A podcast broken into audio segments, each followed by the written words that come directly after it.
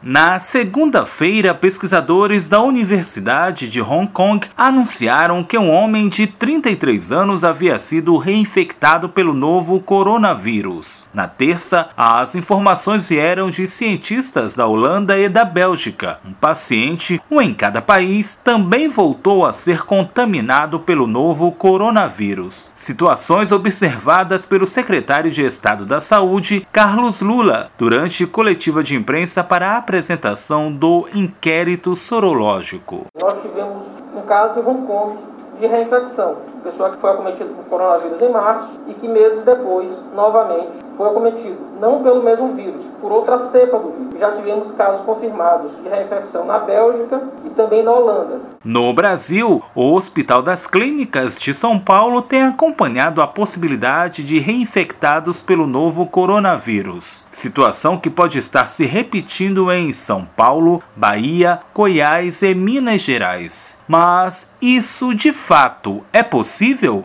Quem responde é a médica infectologista do Hospital Universitário da UFMA, Carolina Cipriano. É possível. A gente, na verdade, em nenhum momento teve uma confirmação de que a imunidade relacionada à doença seria permanente. Só que para comprovar que de fato há uma reinfecção, não basta o exame de PCR, tem que haver um exame mais específico que é a cultura viral, que não está habitualmente disponível nos laboratórios, feita mais a nível de pesquisa. Então, para se confirmar essa reinfecção, tem que haver o exame de cultura viral. A infectologista não descarta a possibilidade de essa reinfecção se tornar comum. Pode, tudo é muito novo, né? Então a gente não sabe qual é a duração dessa imunidade, é, até que ponto o vírus consegue fazer mutações e, e, por isso causar novas infecções. Então não se sabe ainda qual é a extensão do impacto disso para a saúde pública, em que dimensão isso pode acontecer. A especialista observa ainda que o fato de o paciente infectado ter desenvolvido anticorpos não quer dizer necessariamente que ele esteja definitivamente imune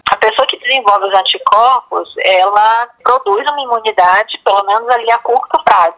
O problema é que a gente não sabe ainda quanto tempo essa imunidade dura. Pode ser de alguns meses até permanente. A gente não tem essa resposta ainda. Por isso, a infectologista Carolina Cipriano Monteiro acredita no registro da multiplicação de casos de reinfecção nos próximos dias possível, mas a gente tem que ver os dados com calma, porque, como eu falei, para a gente ter a comprovação só realmente com exames de cultura viral. A gente tem que interpretar os achados com bastante é, cuidado. Da Rádio Universidade FM do Maranhão, em São Luís, Borges Júnior.